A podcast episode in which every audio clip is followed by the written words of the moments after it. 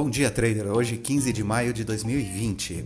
Os futuros americanos e as bolsas europeias abrem em alta nesta sexta-feira após os dados de produção industrial chinesa, eh, essas que superaram as expectativas e cresceram 3,9 em abril. Né? Isso, eh, no caso, com a flexibilização e o retorno ali das atividades naquele mercado, né?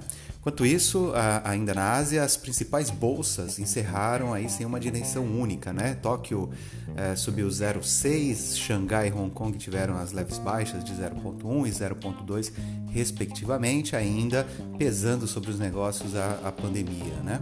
Então, após fechar em forte alta ontem, com a Agência Internacional de Energia divulgando que a demanda deve ser de 690 mil barris, a menos né, do que a previsão anterior, o petróleo ele volta a subir. Então, nessa sexta-feira, temos aí o Brent subindo em torno de 1,4, negociado a aproximadamente 32 dólares. O WTI negociado aí com alta de 1,9 e é, aproximadamente 28 dólares. Né? Minério de ferro, que é importante aqui para o Brasil também, devido à nossa é, empresa Vale, tá? são negociados aí com alta de 3,3%. Então, ambos. Uh, no, ambas notícias é, boas, ok? Para Vale e Petrobras, que dependem né, do preço das commodities, tá? Bom, coronavírus ainda tem a triste marca de 303, né, 302.493 mortes, né, é, e mais de 4,4 milhões de casos no Brasil, né? Números no Brasil continua crescendo, tá? De acordo com os dados que são aí compilados pela Universidade John Hopkins. Né? Então, uh, aqui né, no, no, Brasil ainda, em termos de política, hoje tem aquele vídeo da reunião ministerial, a gente está falando a semana toda dele, né?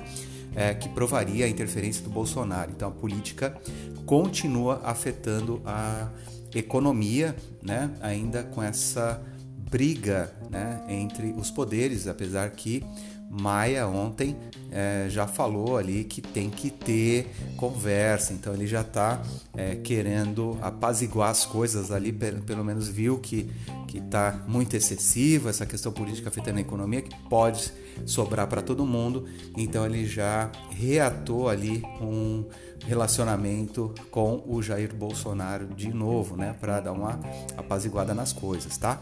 Mercado, então a, o Ibovespa ontem fechou em alta, né, depois da parte da manhã ter iniciado, né, para baixo, 79.010 pontos. Então é importante esse ponto, né?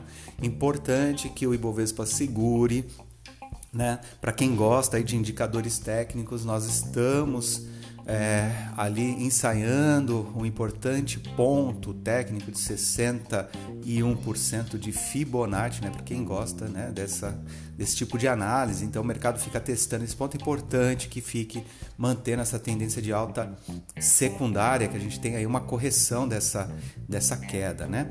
Então o alívio ali foi a não votação da limitação de 20% de juros no cartão né, e cheque especial que puxou principalmente Bradesco e Itaú. Né? Então ontem a gente teve aí um mercado puxado pelos bancos. Tá?